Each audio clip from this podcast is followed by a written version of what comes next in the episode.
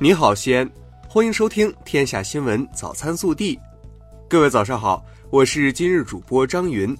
今天是二零一九年六月九号，星期日。首先来看今日要闻。六月八号十七时，我市二零一九年高考顺利结束，全市有五万九千七百九十三名考生参加考试，共设十三个考区、七十六个考点、两千零四十五个考场。高考填报志愿将于六月二十四号十二点开始。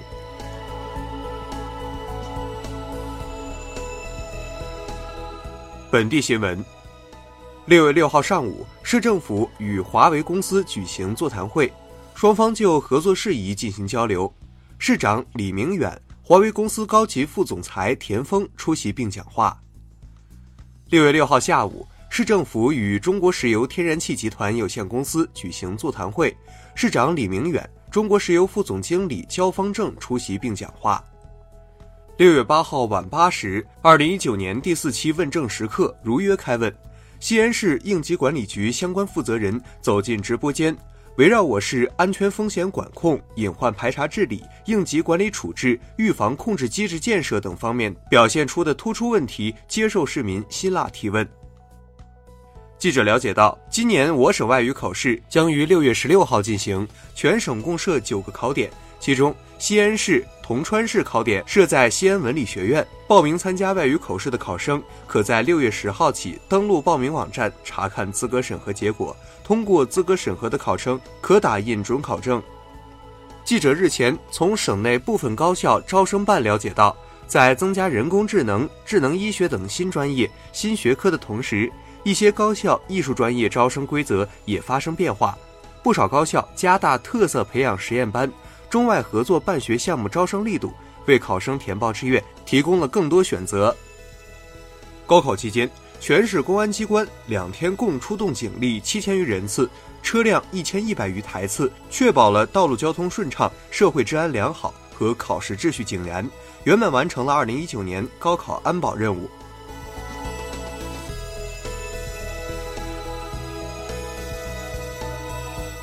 暖新闻。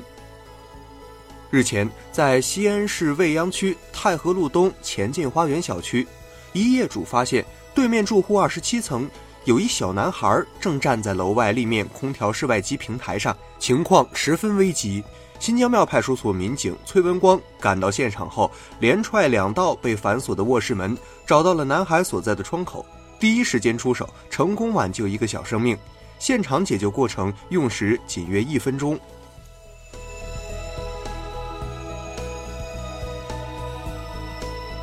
国内新闻。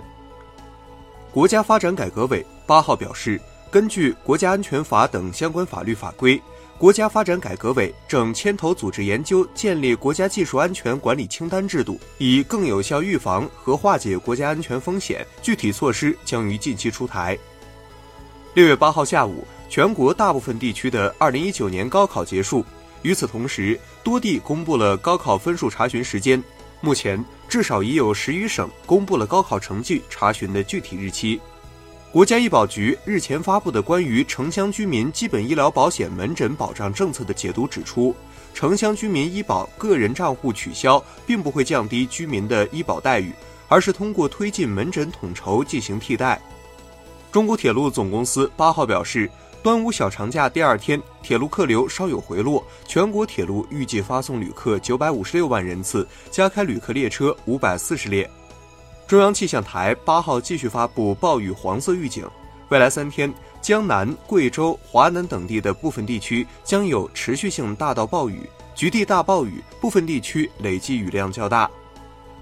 八号。远望三号远洋航天测量船正式起航，赴南太平洋预定海域执行卫星海上测控任务。这是远望三号船今年第二次出航，也是其下水二十多年来第五十二次出航。近日，安徽正式推行智能预约、智能收缴、人像智能采集、全程查询智能回馈、缩短质证周期等六大服务新举措。未来身份证办理，群众可根据需要选择现场拍、自助拍、手机拍、提前备等四种方式提交证件照。八号，云南省大理州弥渡县弥城镇古琴村委会发生森林火灾，地方扑火队和干部群众共五百五十人赶赴现场扑救。由于火场气温高，处置难度较大，火势未得到有效控制。目前，云南总队已命令保山、丽江森林消防支队做好增援准备。八号下午，在安徽合肥十中考点，一位身着黄 T 恤的小伙在考试结束后走出大门，径直走到母亲面前跪下，高声说：“妈，谢谢您，这些年您辛苦了。”母亲见状流下眼泪。天文专家介绍，本月十号将发生木星冲日天象，届时木星将达到全年最亮。我国感兴趣的天文爱好者，整夜都可对这个太阳系的大个子进行观测。中国女足八号迎来本届世界杯首场小组赛，在与世界排名第二的德国女足较量中，以零比一遗憾告负。